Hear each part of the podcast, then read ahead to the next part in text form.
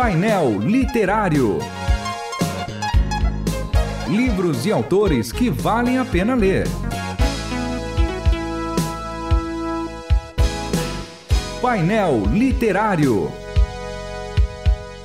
Olá, eu sou o João Paulo Gouveia, estou aqui acompanhado do pastor e professor Márcio Sarraf e do professor e pastor Júnior Martins, e esse é o programa Painel Literário. Sejam todos bem-vindos. Prazer estar aqui, viu, João? Valeu, João, obrigado pelo Valeu. convite mais uma vez. Valeu. A- a- e a gente chegou depois de uma jornada, né, longa de meses aí, a gente conseguiu chegar no última, na última obra composta pelo Dr. Russell Philip Shedd, que é o livro Palavras, né? O impacto ah, do nosso falar. né? As palavras têm poder, né? A gente- já diriam aí os mais Será que ele concordaria com isso? Vamos ver a resenha. Já diriam os mais neopentecostais, né? Sim. Vamos ver o que que ele fala aí. E sobre o que que fala esse livro, Pastor Márcio? Bom, João, antes eh, de tudo, o, o prefácio é do pastor Ari Veloso. Então merece aí o nosso, nosso registro. A gente conseguir juntar Dr. Shed e Ari Veloso no mesmo, no mesmo material é, é algo singular aí pra gente. Dois, dois nomes aí muito importantes na nossa história denominacional batista. Então fica aí o registro. É um comentário da passagem de Mateus capítulo 12, de 15 a 37, naquele episódio em que Jesus operou um grande milagre, expulsando um demônio que havia deixado a vítima cega e muda. E a partir daí começou ali uma controvérsia com, com os líderes religiosos, em que estes acusaram Jesus de estar a serviço de Beuzebu. Olha só. Uma famosa blasfêmia dos fariseus, né? Então é um comentário bem acessível, bem é, leve. Inclusive o livro é pequenininho, poucas páginas, com, mas com uma, uma profundidade aí muito intensa acerca da, da questão das palavras. Então, nós seremos julgados pelas palavras. As palavras elas precisam ser medidas, pensadas, sobretudo quando se trata da palavra de Deus. Acredito que o Dr. Shed ele consegue deixar isso com muita clareza para a gente. Falar de Deus ou a Deus ou por Deus é, é necessário que nós tenhamos muito cuidado porque são hum, palavras que serão julgadas acerca do nosso proceder, do nosso trabalho, né? No trabalho no reino, inclusive. No caso do- dos fariseus, eles acusando Jesus de ser ali um agente de Satanás. Olha só a que ponto pode chegar a palavra de alguém pseudamente religioso aí atentando contra a própria santidade de Deus. O livro ele, ele trata disso. É, precisa ser prudente nas palavras, né? Mas ele não tá. Ele não trata sobre o poder das palavras como a gente pensa no mundo mais, mais carismático, se eu pudesse dizer assim, de que tem poder nas palavras, como por exemplo, é, desde o do, do nascimento dos filhos, por exemplo, a gente dizer para ele na educação que ele é uma desgraça. Você é uma desgraça, você não serve para nada. Você pensa Esse tipo de no coisa- sentido de imprecação, essas coisas. É alguma coisa de que maldição. parece que a gente vai. É o poder das palavras ou é a influência?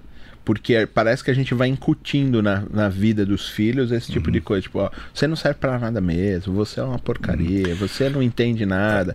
Isso tá mais ligado ao poder das palavras ou tá ligado ao poder da influência e da autoridade de alguém que exerce isso sobre outra pessoa? Eu acredito que o livro ele vai, ele vai nos ensinar que as palavras geram consequências. Então, vamos ao texto bíblico. Jesus disse para aqueles sujeitos, acho que qualificá-los de sujeitos aqui é bem apropriado. Jesus disse para aqueles sujeitos: olha, é, a blasfêmia contra o Espírito Santo não tem perdão, hein? Ou seja, Jesus está dizendo ali em outras palavras: vai, a chapa vai esquentar, a coisa vai ficar feia para vocês. Ah, Talvez vocês nem saibam, ou talvez soubessem, enfim, acho que sabiam o que vocês estão falando. Vocês vão pagar por isso. Então eu acredito que o livro ele vai, ele vai nessa direção de consequência. Se a palavra tem poder ou não, se, é- se tem uma mística, uma aura aí, alguma coisa, o livro não trata disso. E eu também não acredito nisso. Mas consequências, isso vale para qualquer eh, setor de atividade, qualquer parte do tecido social, entre um casal, eh, na relação patrão-empregado, no mundo acadêmico, na rua, no ponto de ônibus, qualquer coisa. Nós, e, e hoje não é só o que fala, né? É o que se escreve, o que se publica, o que se grava. Verdade. Tem- gera consequência, cara, pro bem ou pro mal. No caso, em tela aí, pro mal. Aquelas pessoas, eh, seguramente, se não se converteram, eh, estão hoje eh, numa situação desgraçada. né? Eu acho que tem uma coisa interessante aí. Acaba sendo um tema complexo, né? Eu estava Bastante pensando aqui. complexo, é. Por exemplo, vou- vou- é, de onde vem para mim a distorção? Vem da teologia da cura e da prosperidade, onde eles têm também a, a questão da visão da, da confissão positiva. Sim. Qual que é o problema da confissão positiva? Ela afirma que as palavras ditas pelos crentes, pelas pessoas, se, se materializam na realidade. Esse que é o problema.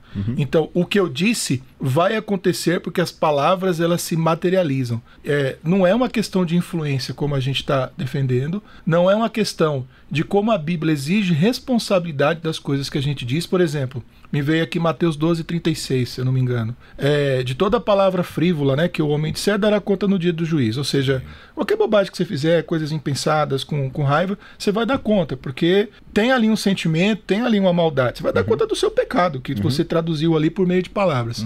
Tiago fala do poder destruidor das palavras. Comparando, falando da língua, como a língua é pequena e como ela é destruidora, de como ela, ela, ela corrompe as pessoas. Então eu acho que é uma questão de botar os, os pingos nos is. Quem é o único que tem é, poder de trazer à existência coisas por meio da sua palavra? É o próprio Deus. Claro. Então, se a gente, se a gente exagerar um pouquinho assim, a confissão positiva e essa ideia da materialização das nossas palavras é uma heresia, é uma heresia bastante pesada. Agora, ignorar a influência das nossas palavras, que elas têm poder destruidor, que elas revelam o nosso caráter e que elas vão ser um tema, tema, o tema do nosso juízo, isso é verdade, porque a Bíblia afirma. Então o que vocês estão me dizendo é que, por exemplo, aquela última palavra numa discussão com a esposa, aquela, aquela que vem como uma espada que ah, entra fundo no coração das nossas esposas, maridos ou filhos, essa é dessa palavra que a gente está falando, que a gente tem responsabilidade sobre essa dor causada,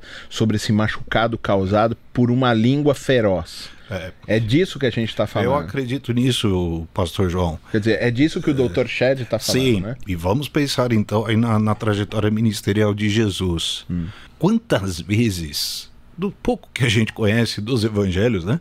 Então não vamos aqui nos, nos arrogar de conhecedores do evangelho. O pouco que a gente conhece. Quantas vezes Jesus falou que um pecado não vai ter perdão? Certo? Então veja, a coisa aqui ela, ela tem um contorno de gravidade talvez sem precedentes. Nem na antiga aliança, nem nos livros do Antigo Testamento a gente vê o Senhor dizendo: olha, vocês não vão ser perdoados. Aí Jesus foi taxativo: falou, esse pecado não tem perdão. É, para esse, para esse talvez a gente possa trabalhar isso. Primeiro definir o que, que é blasfêmia. Sim. Porque esse texto de Mateus 12, de 15 a 37, parece que o ponto central ali, que ele vai falar sobre, olha, cuidado, porque a blasfêmia contra o Espírito Santo Sim. não tem perdão. Primeiro talvez definir isso. O que, que é blasfêmia? Então, blasfêmia tem a ver com banalização da natureza, da essência, é uma diminuição jocosa, uma coisa ah, estúpida.